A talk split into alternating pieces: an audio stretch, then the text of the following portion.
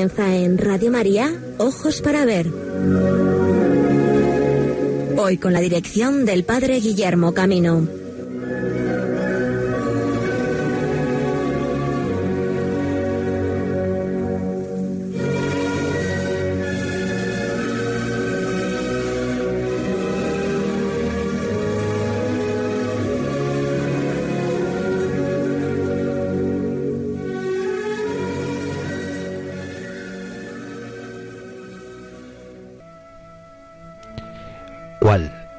De nuestra alegría? La Inmaculada Concepción de María. Así se saludaba el pueblo cristiano durante generaciones al llegar en este día. También nosotros manifestamos nuestra alegría de poder celebrar hoy la pura concepción de la Madre del Hijo de Dios.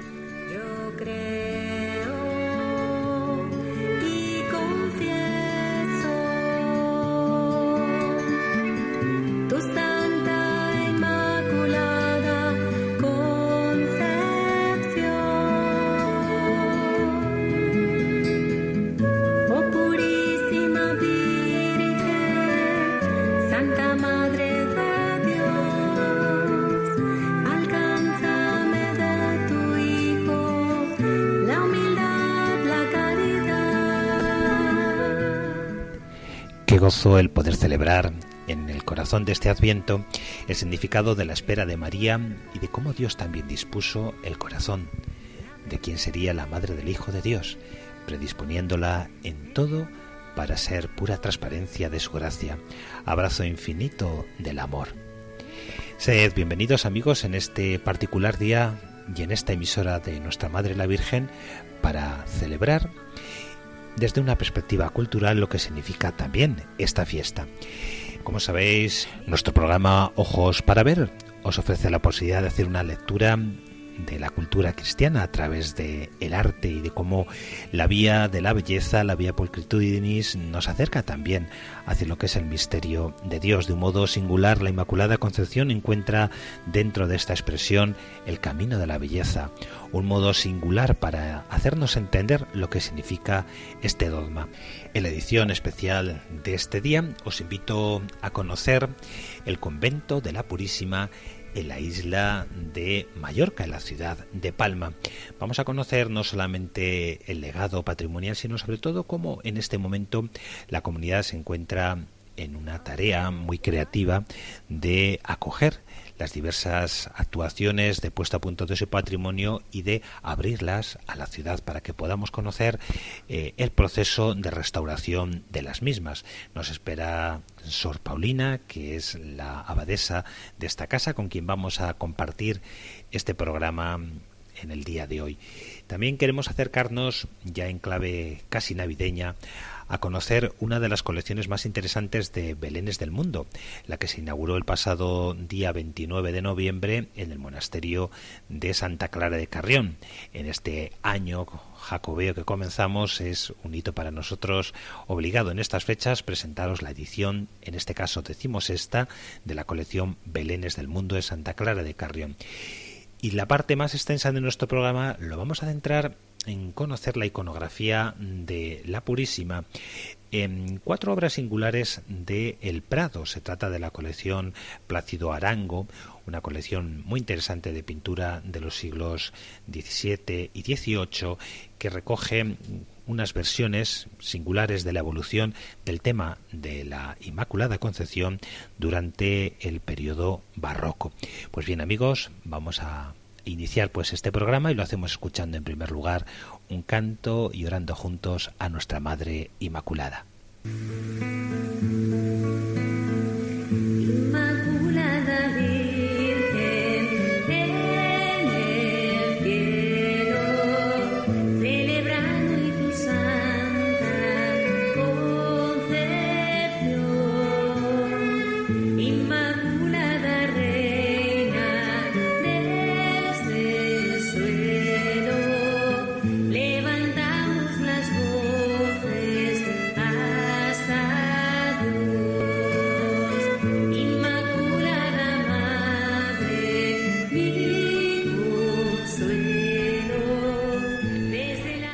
Hacemos nuestra oración del Santo Padre Francisco a la Inmaculada, una oración que elevó tal día como hoy, en el año 2013, en la Plaza de España, como sabéis, el monumento a la Inmaculada Concepción en la Ciudad Eterna. Nos invitaba a orar así el Santo Padre.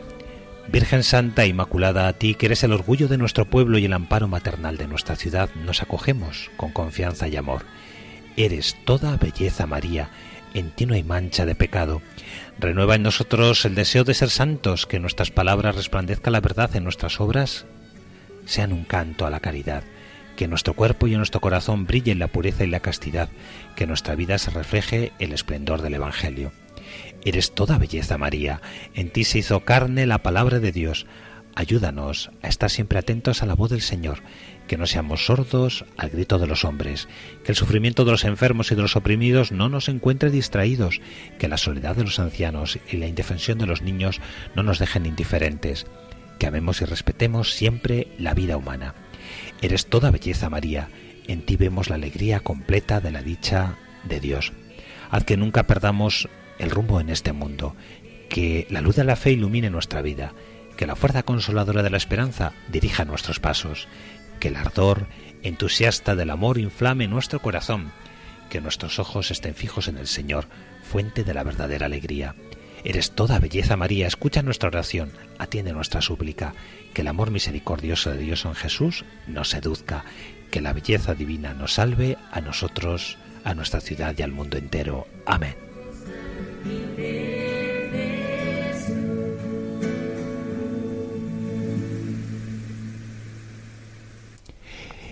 Decía amigos, a la presentación de nuestro programa vamos a dar paso a la primera sección del programa en este día, Día de la Inmaculada Concepción, y nos trasladamos hasta la ciudad de Palma para conocer la actualización del patrimonio del convento de la Purísima Concepción de esta ciudad. El convento de la Purísima, conocida popularmente como convento de las Capuchinas, aunque en la actualidad es una comunidad de terciarias franciscanas quienes viven y desarrollan su, su vida y carisma, ocupa una plaza irregular rodeada por la popular calle de las Capuchinas, la calle de Campinós, Canoliva y Can que acaba en una placeta antes llamada Saconqueta de Xes Capuchines, la placeta de las Capuchinas en donde tiene la entrada el convento y de modo especial se alza la fachada de la iglesia del convento. En la actualidad, como os decía amigos, es una comunidad de terciarias franciscanas quienes, extinguida la anterior comunidad de capuchinas, llevan ya casi dos décadas actualizando el carisma franciscano en esta zona de la ciudad, compartiendo diariamente su liturgia y animando diversos grupos de vida espiritual, donde se hace presente el carisma franciscano. Desde su llegada a este cenobio comenzaron una gran tarea de puesta a punto del patrimonio mobiliar y del cuidado del edificio, tanto la restauración de sus cubiertas, la renovación y adecuación de los suministros energéticos, y en estos últimos años esta puesta a punto ha contado con un plan de intervención que el Consejo Insular de Mallorca ha venido realizando con diversas actuaciones sobre el conjunto del convento.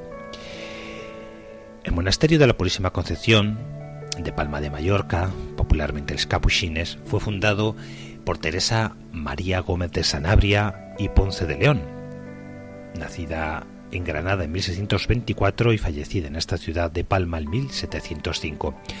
Al casarse con don José de Valletota, oidor de la Sala Real de Zaragoza, se trasladó a esta ciudad y a los pocos meses enviudó. Contrajo matrimonio segundas nupcias con don José Torres Pérez de Pomar y Mendoza, que fue nombrado en 1644 virrey para Mallorca. En 1647, después de volver a enviudar, profesó en el convento de capuchinas descalzas de Nuestra Señora de los Ángeles de Zaragoza, tomando el nombre de Sor Clara María. Llega a Mallorca acompañada de Sor Dionisa Bernarda Gómez y Sor Clemencia Camporels para la redacción de las constituciones de un monasterio que trasladara el modo de vida de las franciscanas clarisas capuchinas a esta ciudad, siguiendo pues el modelo del de Zaragoza. Sor Clara María y Sor Dionisia Gómez fueron alternándose como abadesas de aquel primigenio monasterio hasta 1705, fecha del fallecimiento de la primera. Sor Dionisia fue reelegida hasta su muerte en 1719. Ambas cabe el honor de haber fundado, edificado y engrandecido el monasterio y la, iglesia que hoy comentamos. La edificación del monasterio data entre los años 1668 y 1720, la iglesia en concreto entre los años 1687 y 1695. Estamos hablando, por lo tanto, de un templo de factura barroca. Antes de su actual domicilio, probaron en la calle de San Miguel y en la de Monsion pero fue don Antoni Nuncic de San Juan quien les legó unas casas cerca de la parroquia de San Jaume, donde se trasladaron en 1668, después de las reformas necesarias de aquellos primigenios inmuebles. Hasta disponer de la actual isla, tuvieron que ir comprando poco a poco diferentes edificaciones con la ayuda de benefactores, de ahí que la planta del conjunto del monasterio y su huerta sea un tanto irregular.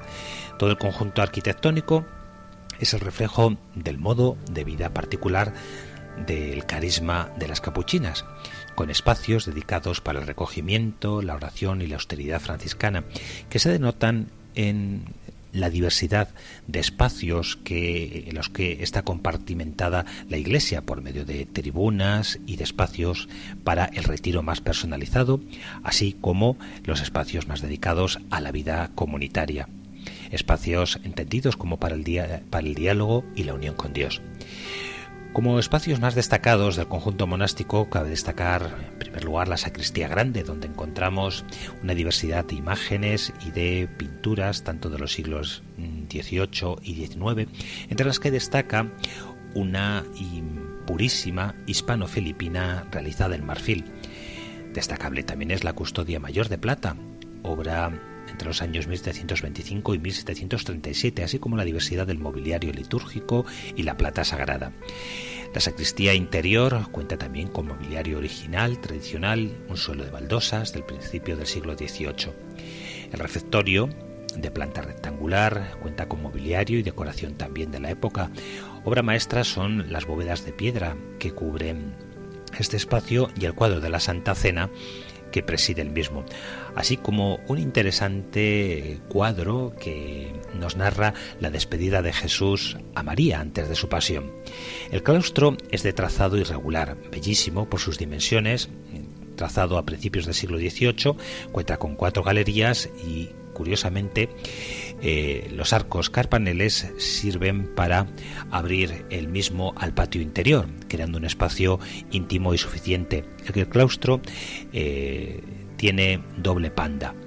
La sala capitular es austerísima, se encuentra en el centro de una de las mismas, embellecida con pinturas de los retratos de las antiguas abadesas del convento.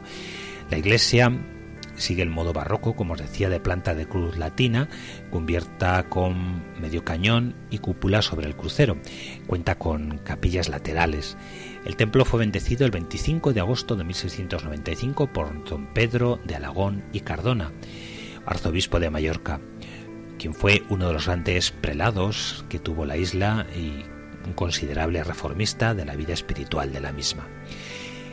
Es interesante el retablo mayor que, como comentaremos, está en este momento en fase de restauración y que el Consell Insular ha desarrollado un plan para poder ser visitado durante la obra de restauración del mismo. Se trata de un retablo barroco de un solo y gran motivo principal, casi como un gran expositor, que cuenta como retablo tabernáculo con un bellísimo expositor donde puede exponerse una forma consagrada de gran tamaño para la adoración diaria que siguen manteniendo nuestras hermanas. El motivo principal del retablo es una gigantesca pintura sobre lienzo donde aparece San Francisco y Santa Clara venerando el misterio de la Eucaristía. Es obra del pintor insular Joan Montaner y Cladera, artista que vivió entre los años 1744 y 1802 conjunto del monasterio también se encuentra embellecido por un huerto con plantas originales y se cierra con la que es tenida como una de las tapias más altas de Mallorca, lo cual le da al, al conjunto de, de este huerto por la particularidad de tener muchísima luz, con lo cual las plantas de verdad crecen hacia arriba como un auténtico vergel. De los espacios curiosos que se pueden visitar y que hay un plan actual para poder musealizar los mismos, se halla una cantina como un espacio socavado en una de las dependencias que dan al claustro y donde se guardan víveres y los líquidos necesitados para el frescor, puesto que esta baja como una bodega unos 15 o 20 metros por debajo del nivel del suelo. También espacio tradicional es la lavandería con los diversos lavaderos, aljibes, tinas, así como la habitación del planchador y la celda adyacente, donde se muestra también el mobiliario tradicional de las antiguas celdas, las planchas de hierro, objetos de vidrio, madera, etc.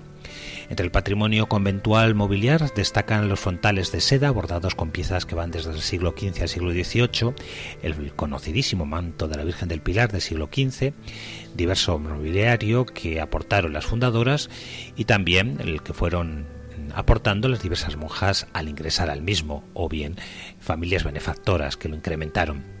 La riqueza del mismo no es tanto por su calidad, sino por pertenecer a una comunidad de espíritu franciscano de pobreza y humildad que muestra un mobiliario diverso dentro de las artes mallorquines de los siglos XVIII, XIX y que en la actualidad también sigue eh, conservándose con gran esmero. Y dentro de las artes populares, quizá lo más destacado sea el Belén, el Belén de los Capuchines, conocido popularmente en la ciudad, muestra de la gran devoción hacia el nacimiento de Jesús y la plástica del Belén, que nos ha dejado una importante colección que podemos visitar en esta época navideña, pero que está abierto también el resto del año. Conjuntos barrocos de los siglos XVII al XVIII, otros del siglo XIX nos acercan al perfeccionismo artesanal de la talla, la madera, las telas, las colas, el barro.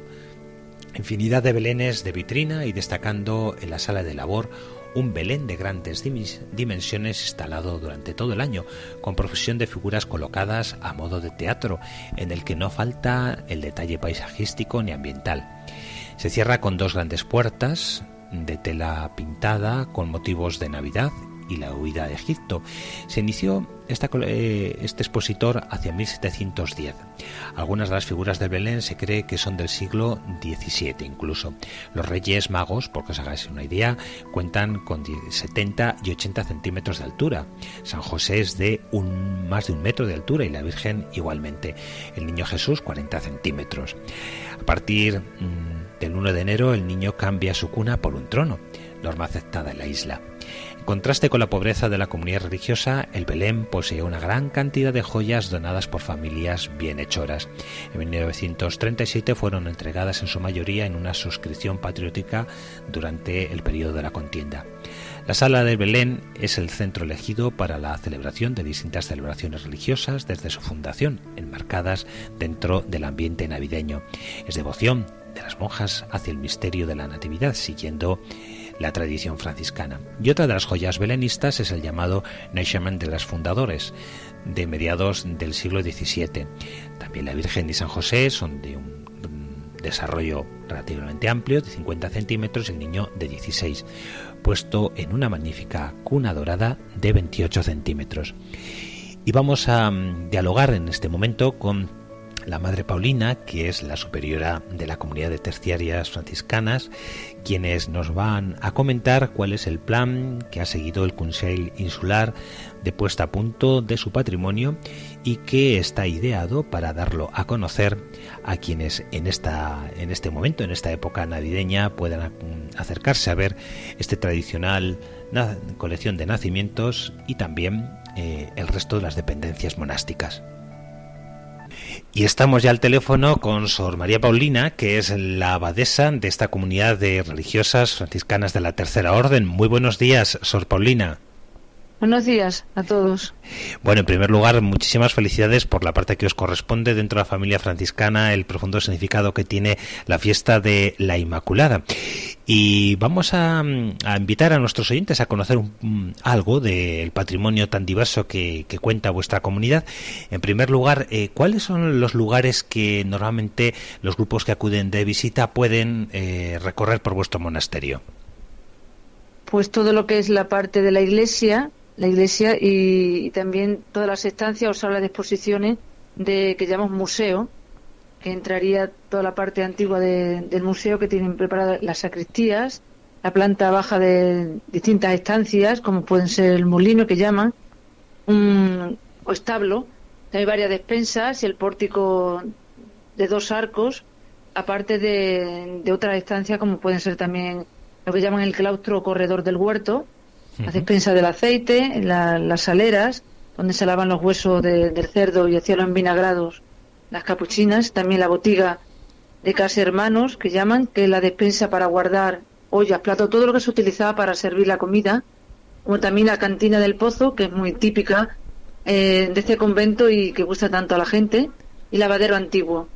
Eh, son, son en realidad donde todos estos espacios donde se conservan objetos que están vinculados a, las labores eh, ancestrales ¿no? de, este convento del siglo XVII ¿no?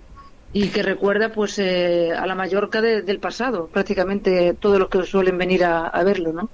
Sí, realmente es un espacio singular porque se orienten nuestros nuestros oyentes eh, de esta última parte que nos hablaba Sor María Paulina se trata de una especie de bodega, pero sumamente profunda eh, y que está en el centro de la ciudad de Palma, ¿verdad? Que para acceder a ella pues hay que hacer un recorrido por unas escaleras, por todo un sistema de, de abovedamientos que es muy bonito y luego todos los enseres, como nos decías tú, que, que se conservan, ¿no? Y hace que ya de por sí sea un viaje realmente a, la Mallorca tradicional.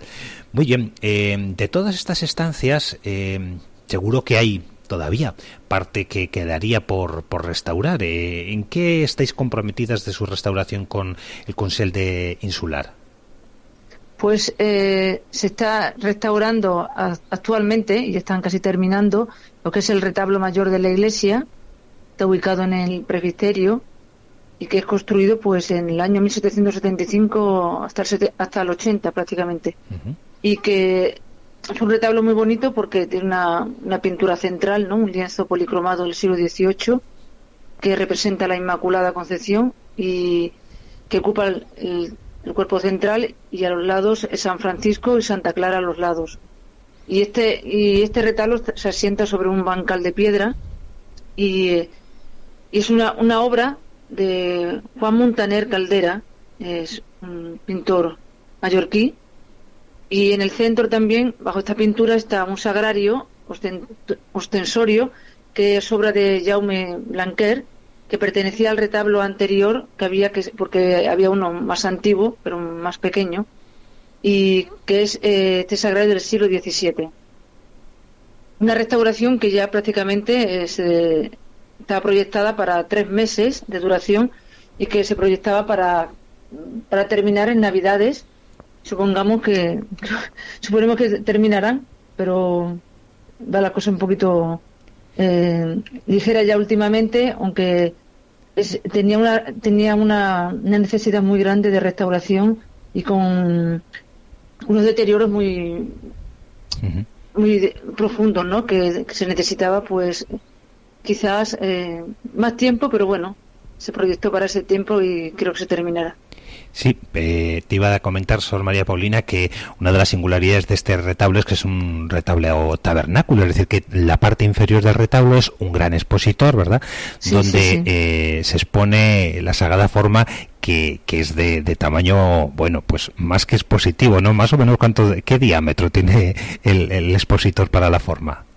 Porque se hagan un poco nuestros pues, oyentes, pero tendrá 25 o 30, ¿no? ¿eh? medio metro tiene que tener o más. Sí, sí. O sea que es realmente exponer al Señor en plan mm, superlativo, ¿eh? con, un, con, una forma que, que rodeada además de, de toda la aureola. está en el museo, justamente ahora. Pero tenemos una, una una, custodia mm, bastante grande que a la gente le gusta mucho cuando que entran porque formarse tan grande pues eh, llama mucho la atención ¿no? cuando se hace la exposición. ¿Y hacer la exposición todos los días? Todos los días, todos los días por la tarde. Eh, la solemos hacer después de la Eucaristía a las 7 eh, de la tarde, de 7 a 8, aunque también solemos ponerla un ratito eh, a principio a las 5 que abrimos, mientras se reza nona y, el rosario. Después para la Eucaristía de 6 a 7 se, se reserva, se vuelve a poner eh, de 7 a 8, que tenemos ya a las, a las 8 las vísperas. O sea, para que os situéis, amigos que nos escucháis, eh, realmente el retablo es mm, toda una estructura rococó que tiene un gigantesco lienzo en el centro, en cuya base correspondería eh, el, el, tabernáculo donde se expone al Santísimo a ambos lados eh, estarían las figuras de, Santa Clara y San Francisco y sobre el nivel donde está el tabernáculo la imagen de la Inmaculada, ¿no? O sea, que es como toda una, una experiencia de, adoración y vinculación de lo que significa el dogma de, de la Inmaculada Concepción, que, que, atañe también en su dimensión eucarística a la adoración del verdadero cuerpo de Cristo, nacido de, de nuestra Madre la Virgen. Eh, una de las singularidades de esta restauración, ¿verdad?, está siendo que las personas pueden acudir también a ver in situ, eh, no se ha cerrado la iglesia, sino que además se permite acceder eh, al andamiaje para poder ver la restauración de cerca, ¿verdad? Sí, incluso ha habido grupos que se ha proyectado en venir para, para verlos y subir a los andamios y ver la restauración que se está haciendo eh, pues mucho más de cerca. Y, y, es bonito cuando se sube y vas viendo el proceso que van llevando las distintas intervenciones que están llevando el equipo de conservadores y que son cinco o seis que según hemos oído pues dice que están utilizando pues eh, sobre todo técnicas nuevas y que, bueno ha tenido todo un proceso una primera fase de, estudios previos histórico artístico documento fotográfico y para ir viendo sobre todo eh, las patologías que, que presenta esta esta obra no y, traer muestras y todo ello para, para poder después, sobre todo al principio, la fijación y limpieza de, mm, de la pintura y valorar la metodología que, que debían emplear para la restauración. Yo creo que todo eso ha sido todo un proceso que se ha llevado antes de empezar la, la restauración, quizá un mes, un mes antes eh, o dos meses eh, hacer todo esto, ¿no? Pero que, que ha sido algo, un proceso un poquito largo, ¿no? Pero que ha valido la pena para después eh, empezar ya pues con teniendo todas estas pruebas para poder llevar una metodología de cara a la restauración adecuada, ¿no? Sí, sí.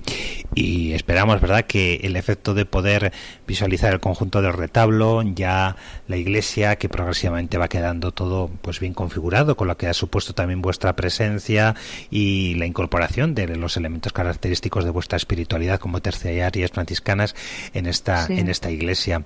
Pues muchísimas gracias, Sor María Paulina, que todo este proceso de restauración contribuya también a más honra de nuestra Madre, la Virgen Purísima en su concepción inmaculada.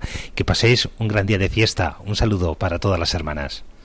Para todos también. Gracias.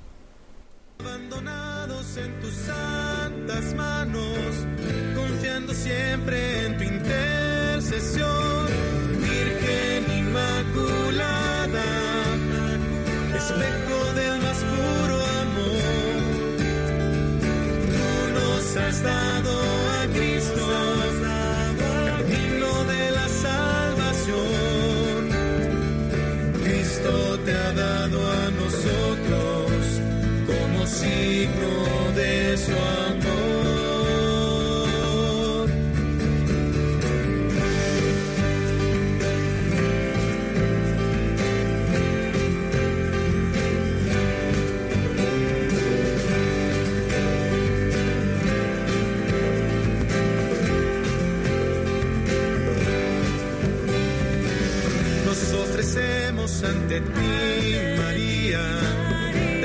consagramos nuestro corazón.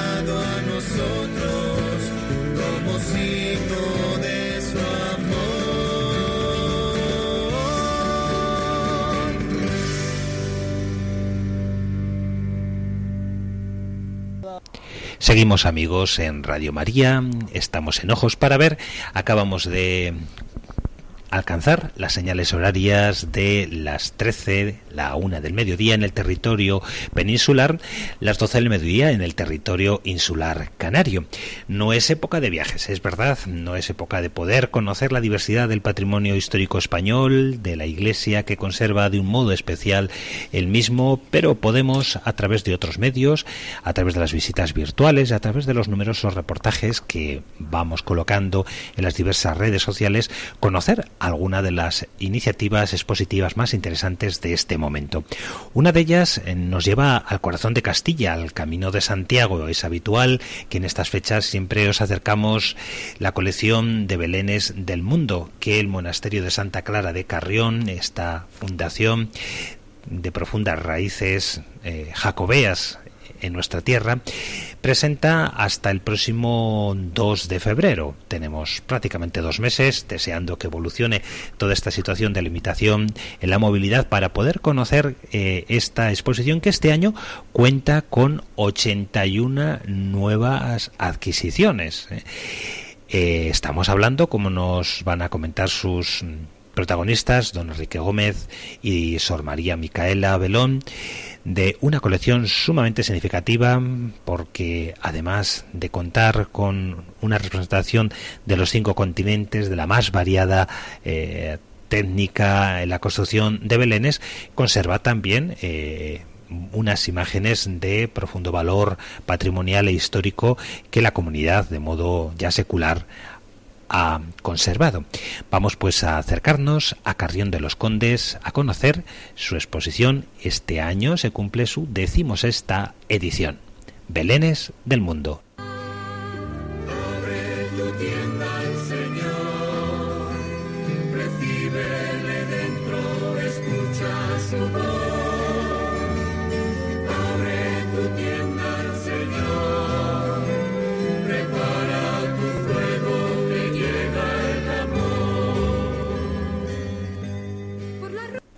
Y agradecemos a Mario González el servicio de documentación que nos presta a través de este reportaje. Muy buenas, Enrique Micaela. Decimos esta edición de la exposición Belenes del Mundo. Menudo reto, 81 nueva incorporación. ¿Cómo es posible todo esto? En realidad, ahora mismo, eh, eh, nuestro mayor problema, además del tiempo, que es el enemigo del hombre, es el espacio. La colección está integrada por 1.846 belenes, pero expuestos de cara al público, es decir, dentro de las vitrinas, en el museo ahora mismo solo hay 1.046. No hay sitio para tantos. Eh, hemos tratado de generar más espacio suprimiendo las cartelas de información, pero aún así pues es, digamos, una asignatura pendiente el conseguir más espacio. Yo recuerdo que teníamos una vitrina más o menos como esa, detrás de la puerta, porque antes tenían cosas antiguas todo por aquí, más eh, mm, diseminadas. Y, cuando tenía 12, recuerdo que decía, tengo 12, tengo 12. Y un grupo de matrimonios que vinieron, pues dijo, entre nosotros tenemos 200. Dije, y de 200 no me van a regalar uno. Y uno que tenemos allí en otra vitrina, que es de Argentina, que es el único que, yo haya visto aquí que la Virgen está dando de mamar al niño. Para mí es muy tierno. Eh, eso me lo regalaron este grupo de matrimonios y tenía 12. Entonces, al principio tardamos varios años en hacer el primer catálogo, porque si empezamos más o menos en el 2000, más o menos, y tenemos 15 catálogos, quiere decir que el, el primer catálogo tardamos 4 o 5 años en juntar los belenes. Y ahora hay mucha gente que hace donaciones, eh, que hace trabajos mm, eh, manuales mm, mm, muy interesantes, artesanía pura, y entonces va creciendo, aunque siempre dedicamos algo para, para comprar algún, algún Belén nuevo. Están cubiertos los cinco continentes, lógicamente la colección se conforma con donaciones. Las donaciones pues eh, son interesadas en el sentido de que nadie eh, hace una donación que sea excesivamente costosa, hay que entenderlo. Y es un reflejo sesgado, hay que reconocerlo también, de lo que es el coleccionismo de belenes de finales del siglo XX, principios del siglo XXI, y de lo que es la producción de belenes de manera más o menos seriada, más o menos artística, en lo que es el finales del siglo XX y siglo XXI. en todos los tipos, en todos los colores, en todos los materiales, desde miga de pan al alambre, el acero, el oro, la plata, eh, la tradicional cerámica, la madera, el papier, el nácar o los trabajos de los chinos. Por ejemplo, justo detrás de mí eh, hay unas botellas eh, de cristal de la familia Homin, una familia china, que se dedica a pintar estas botellitas de cristal con motivos del Belén, pero están pintadas en el interior, es decir, lo que llamaríamos aquí en España un trabajo de chinos. Y también, bueno, vemos también variedad, ¿no? Entre arriba de otros países asiáticos y también por abajo otros... Bueno, también en, sí, seguimos por Filipinas, ¿verdad? Estoy viendo, es Asia este. Sí, más o menos se ha tratado de, que las vitrinas eh, estén agrupados los belenes por continentes. Esta primera parte pues estaría lo, que es Asia. En la zona del fondo del museo estaría eh, lo dedicado a España. En el centro toda Europa, lo que cabe de Europa, porque tanto Polonia como Italia se nos salen un poco de Europa y ocupan otro lateral del museo. África eh, se dispone en el otro lateral y América ocupa la última zona final del museo. Luego después conviven los belenes con las obras de arte antiguo y en la última, última, última sala del museo es donde hemos agrupado todos esos belenes abstractos que en ocasiones son difíciles de entender. Imagino que bueno, todos los belenes tienen un, hilo conductor eh, que son las figuras principales. Eh, principal, principal, principal, el niño Jesús, María y José. Y lo que diferencia un Belén de una maternidad común es la presencia del ángel. El ángel es un, un, personaje fundamental. Pero ya solo con María, José y el niño Jesús ya tenemos lo que es un Belén. Hay belenes que tienen solo esas tres piezas, hay algunos que tienen 18, otros que tienen 40, otros que tienen 300 en todos los tamaños, desde tamaño natural, como el Belén que se coloca eh, en la iglesia que también forma parte de la colección, hasta un Belén tan tan pequeño que está eh, realizado, construido dentro de una pipa de girasol. Estamos en, la parte que está dedicada a Europa. Mm, quizás eh, el papel se nos olvide que es un elemento de difusión de lo que es el belenismo, la madera, incluso los dulces. Los dulces están relacionados con la Navidad, como pueden ser estas galletas eh, Springer eh, alemanas, eh, que son esas galletas con las cuales la tradición dice que estaba hecha la casita de Hansel y Gretel. Son las galletas con moldes del siglo XVI en los que se representa la natividad. Las galletas se hacen durante todo el año, pero en Navidades pues lógicamente llevan motivos navideños. Madera, galleta, metal, cajas de cerillas, eh, diferentes eh, elementos naturales como las piñas o, las semillas, eh, plásticos, plata, cristal, cristal pintado del revés. Es decir, la imaginación reflejada mm, de múltiples maneras y, de, diferentes modos a lo largo de toda Europa. Cualquier material sirve porque mm, cualquier material eh, ennoblece lo que es la, natividad. Incluso hay piezas móviles que, tienen un mecanismo muy sencillo, como son las pirámides. Las pirámides son estas, estos belenes en los cuales María José ahora los vemos estáticos porque están dentro de la vitrina pero si le colocamos unas velas, encendemos las velas, eh, las velas generan un aire caliente que hace mover la hélice de la parte superior y empiezan todas las figuras de la parte inferior, comienzan a, girar.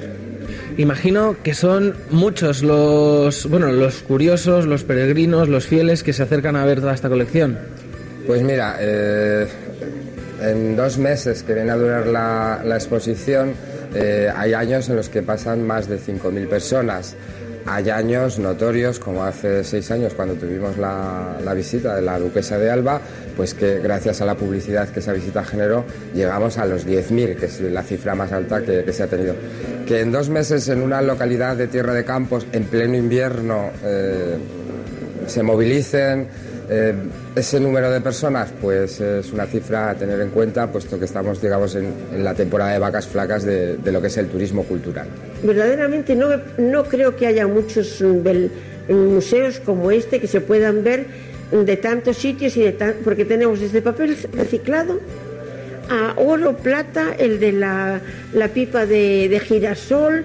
Eh, hay sal, eh, por ejemplo, esa rosa que tenemos en esa vitrina es de las salinas de Cardona, sal, el, eh, el otro está con las figuritas de plomo que decíamos antes, los soldaditos de plomo, pero ese es el, misterio.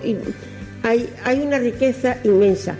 Aquí lo pueden disfrutar todo junto, pero que vengan con tiempo, porque en media hora, mm, como ayer en la inauguración, se, se ve a correr, pero hay muchos detallitos que es lo que hacen simpático a veces un, museo de quién lo hizo, que esto qué significa o esas cosillas. Por ejemplo, es muy curioso este, mm, que es de papiroflexia, que tiene unos detallitos, la, la gallinita que está ahí delante tiene hasta el huevo ya afuera. Entonces son unas pequeñeces, pero son detalles mm, de cariño al hacer. El, el conejito, este está hecho por Enrique Gómez Pérez. Eh, hay todo un mundo en torno al Belén. Eh, la exposición se mantiene hasta el 3 de febrero para mantener eh, lo que era la Navidad tradicional que acababa con la fiesta de las candelas, es decir, el día 2. Aquí lo que se hace es preservar las tradiciones manteniendo la exposición hasta el 3 de febrero y dar una oportunidad más a todos los amantes del belenismo mm, para que la puedan visitar. A, los que nos gustan los belenes, coleccionamos belenes o colocamos belenes, pues lógicamente en noviembre y diciembre nos es difícil eh, el ver cosas, puesto que estás haciendo el tuyo o trabajando en el tuyo o enseñando el tuyo. Alargándolo hasta febrero, ¿qué conseguimos? Pues que en el mes de enero y el mes de febrero vengan todos esos compañeros, esos hermanos belenistas de Madrid, de Cantabria, del País Vasco, eh, de Cataluña, de Valencia, pasa mucha gente de Valencia, para ver belenes, aunque vienen durante todo el año, porque parte de esto queda como colección permanente, porque moverlo todo sería un trabajo eh, ingente. En el museo conviven las obras de arte antiguo con las obras de arte contemporáneo. Es ese diálogo iglesia-artistas que trata de reflejar en parte la, la colección. Hay piezas del siglo XVII, como el Niño Jesús con su primo San Juan, el Niño Jesús dormido sobre una calavera ya como premonición del martirio, o piezas realizadas hace nada, eh, fechas recientes, como la que ilustra el catálogo de, esta edición. Es una obra de Elena Díaz Rivero, de Escayola Patinada, que viene a ser un trabajo de modelado muy interesante. Por tanto, tenemos un diálogo de obras de arte contemporáneo con obras de arte antiguo, Mm, lo que nos habla de esa trayectoria del Belén. Claro, la pregunta del millón. eh, mucha gente te dice, ¿cuál es el Belén que te gusta más? O a, a mí me gusta más este, a mí más el otro. Es muy difícil elegir.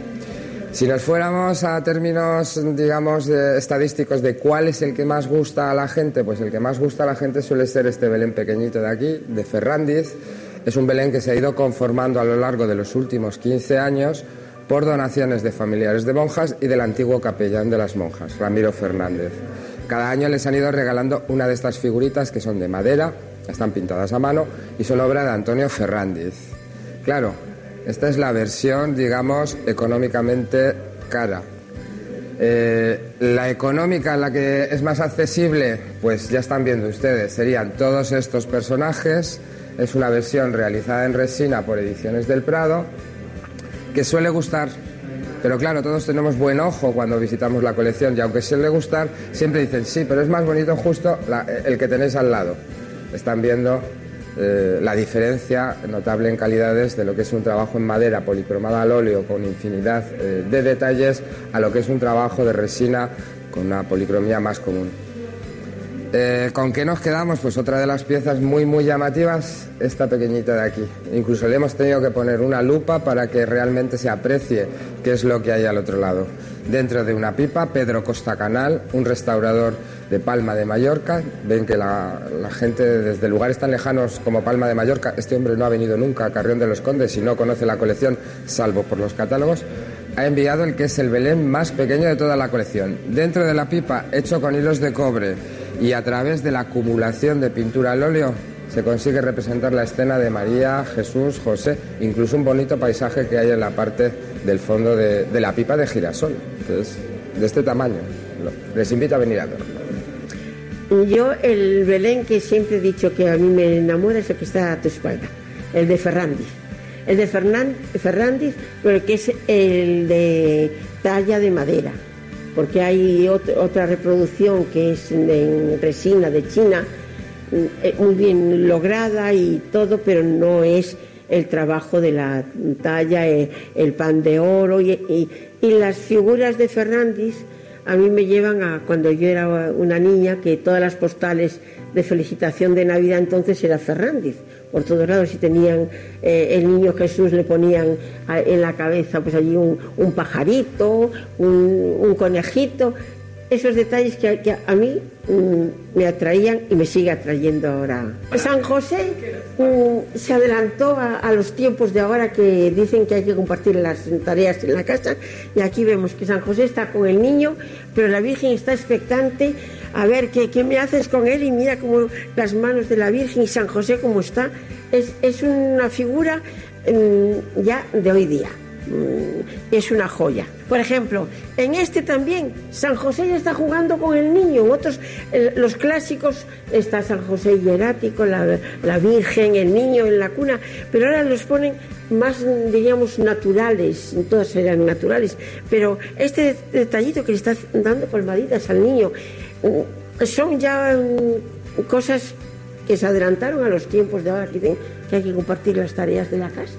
En África, pues eh, es un continente muy joven. eh, lo que es eh, el catolicismo, aunque hay lugares como Egipto, que hay católicos eh, desde época antigua, pues eh, digamos que tiene otra línea de interpretación de los trabajos de, de lo que es el mundo de Belén.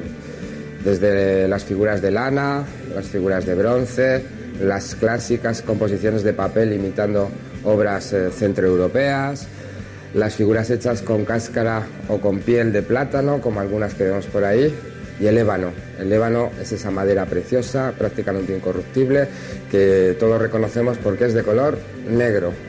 Nosotros, para que la gente y especialmente los niños entienda que esta madera es de color negro, eh, nos costó, pero hemos conseguido un trocito de, de un tronco de ébano en el cual se puede ver que el núcleo interior de la madera es de ese color, es negro. Y todo lo que es el reborde exterior, eh, la corteza, es lo que es de otro color. Claro, estamos hablando de un material duro y eh, caro de, de conseguir. Eh, en África no, no andan precisamente eh, con una economía bollante. Solución, hay algunas piezas que veis que tienen una gama de color como muy interesante, son unos degradados de negro a marrón. En realidad lo que nos habla es de que se está aprovechando esa madera que es tan cara para hacer estas composiciones que, por ejemplo, son obras de Félix Afigdemont, eh, un artista de Togo. Utiliza lo que pilla. Estamos viendo ébano, pero también al lado estamos viendo unos colmillos de jabalí con los cuales también nos ha hecho una composición, esta de tonos blancos, lógicamente, muy, muy interesante que convive con, con piedras de basalto, avalorios. Ya ven que la imaginación se expresa de diferentes maneras en todos los continentes. Le quiero preguntar, Enrique, eh, por el belenismo, porque yo creo que absolutamente todos nuestros espectadores ah, habrán tenido muchos años Belén en su casa, pero no sé si a nivel de museo y a nivel de colecciones eh, está muy extendido, ¿no? A nivel de colecciones hay varias colecciones eh, interesantes, importantes en Castilla y León. En las clausuras, eh, en algunas de nuestras clausuras femeninas, eh, se conservan todavía algunos de los belenes históricos más importantes de, eh, de España. Por ejemplo, en las Agustinas de Monterrey, en Salamanca, en las Descalzas Reales de, de Valladolid. Un museo centrado específico como este eh, en Castilla y León, digamos, la referencia sería visitar Carrión de los Condes, pero sí, sí hay más museos del Belén en España, eh, pueden visitar uno en, en Alcobendas, eh, en Alicante, o el, el más grande de todos que está en Mollina, en Málaga, que precisamente lleva inaugurado apenas un año, que es quizás el más grande de todos. Yo he hecho alguno a punto de cruz. He hecho alguno a punto de cruz porque me daba vergüenza que pida a todo el mundo que nos haga algo y no tener nada mío, bueno, pues y aún, aún sueño en hacer alguna cosa más. A pesar de los años, aún tengo ilusión de, de poder hacer algo más. Y América nos vuelve a ocurrir lo mismo que lo que hemos visto es una constante en el museo. La imaginación no tiene límites, los materiales son de lo más diverso, desde lo que es la simple cera y telas reaprovechadas o no de, de cualquier elemento, cerillas, cerillas de, de las tradicionales, los fósforos que, que se hacían antaño para hacer las figuras del Belén, avalorios o incluso el cristal en tamaño mini o ya un poquito más grande en una elegante composición que nos puede sorprender y les invito a que se fijen. Que por ejemplo aquí estamos viendo eh, que están representados los continentes igual que la colección. Uno viene en elefante, el otro viene en dromedario. En dromedario los camellos son más raros de, de encontrarnos, ¿eh? Y el otro viene en caballo. Es una de las muchas singularidades que se van a encontrar en los belenes. Incluso tenemos una oveja a la cual a la pobre no la han esquilado la lana y tiene todos los vellones de lana por la parte superior, que les ven ahí totalmente dorados. Imaginación en México, imaginación también en Perú. En Perú tenemos los retablos o San Marcos que vienen a recordar esos cajones que llevaban los misioneros para predicar y dentro de esos cajones llevaban las figuras de devoción y lógicamente también llevaban eh, el Belén. Claro, los viajes antes eran unos viajes en, carros de mulas, por unos caminos infames, pues eh, al final esas figuras te- terminaban ancladas en los cajones, en los San Marcos o retablos, porque también se llaman, y al final esto se ha convertido en unos grandes souvenirs que se regalan y les pueden comprar eh, en el Cuzco y en todo Perú. Ojo, esto parece muy popular, pero también hacen composiciones muy ricas y muy elaboradas, como este Belén de aquí, que está hecho con pasta de hojas de orquídea, pasta de maíz, y lo hacen en, versiones más barrocas, como esta que vemos aquí, eh, o de vestir, en las cuales siempre destaca una figura, eh, el Manuelín, el Niño Dios. Yo les invito a que vengan aquí, a Carrión, y cuando lleguen a esta vitrina, se fijen en la figura del niño Jesús. Los artesanos han trabajado mucho para hacer la figura perfecta y le han hecho perfectamente todo lo que es el paladar y los dientes y la lengua, tanto por dentro como por, eh, como por fuera, por arriba y por abajo. Y claro, ese trabajo se tiene que ver. Dentro de la boca del niño Jesús han colocado un pequeño cristalito para que cuando nos arrimemos le podamos ver el interior del paladar al niño Jesús. Una de las muchas, muchas, muchas originalidades, curiosidades, anécdotas, momentos divertidos que pueden pasar aquí en este Museo de Santa Clara de Carrión de los Condes. Nuestro padre San Francisco eh, eh, fundó el Belén, creó el primer Belén en la Nochebuena de Grecho en 1231. Feliz idea la de, la de San Francisco, la de crear esta tradición. De hecho, es el patrono de, los belenistas y además, qué sitio más propio que un monasterio de damas pobres, de hermanas de, San Damián, damianitas, clarisas, clarisas franciscanas, la orden segunda que, eh, que funda Clara de Asís junto a San Francisco, qué mejor lugar eh, que un monasterio fundado todavía eh, en vida de nuestro Padre San Francisco, nuestra Madre Santa Clara, qué mejor lugar que este para exponer una colección tan rica y tan diversa en la que tiene cabida todo el mundo. De hecho, ya veis que nosotros hemos llegado de momento hasta América. Y el recorrido nos lleva a lugares pues como Oceanía. Hay más, pero en esta ocasión pues vamos a destacar este pequeñito Belén que hay aquí, en el cual pues eh, ¿qué es lo que tiene San José en los brazos para mm, enseñar al niño Jesús? Pues una tortuga. ¿Y cómo están vestidos? Pues eh, como se va vestido más o menos en Oceanía, con poquita, poquita ropa. La tradición del Belén en cada lugar tiene que estar eh, en consonancia con las gentes que viven en cada lugar. El gusto eh, cambia en cada sitio, los materiales hemos visto que cambian en cada sitio y la tradición eh, que inventó nuestro padre San Francisco, pues eh, habéis visto a lo largo de esta visita por el museo eh, que varía muchísimo, muchísimo, muchísimo y es muy difícil elegir. El alma mater, eh, la iniciadora, la impulsora de esta colección fue mm, Madre Micaela Belón de Francisco, que tuvo la feliz idea de coleccionar, pero sobre todo de compartir. Lo, lo importante es que ustedes van a venir o pueden venir a un museo que está abierto prácticamente todo el año, hay días de descanso, lógico, todos lo hacemos, en el cual esta colección pueden disfrutar de ella e incluso pues si, llaman al torno a hablar con las hermanas y regalarles algún Belén. Seguro que eso se lo agradece.